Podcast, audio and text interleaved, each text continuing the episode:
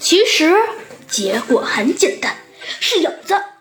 因为张先生，您说的，在窗口看见了凶手高举木棍的影子。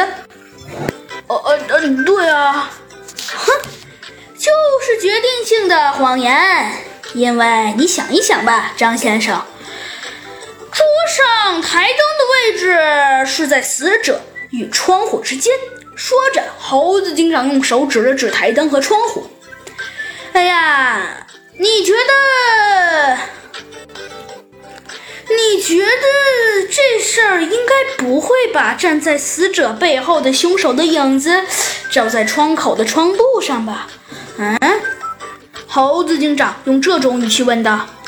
呃，这你你你，呃，我我我我我，其实这事儿，呃，这，哎，算了，是我说的。最终啊，在完全的。正义面前，张先生也只好无助下了头。不过呀，细心的小鸡墩墩发现，这个动物是黑白相间的。小鸡墩墩对此觉得非常蹊跷。不过猴子警长好像早就注意到了，他反而觉得很震惊。临走前，猴子警长对小鸡墩墩说道：“好，小鸡墩墩，你觉得他是破坏者联盟的人？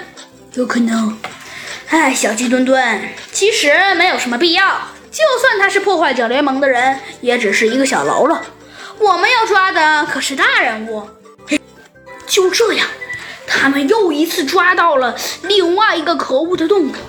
不过，这个动物有可能是破坏者联盟的人。但是，虽然他是破坏者联盟的人，也只是一个小喽啰。就算他的官职比较大。那他肯定也不知道些什么，所以猴子警长和小鸡墩墩也没有仔细审问，直接就把他交给了法庭来处理了。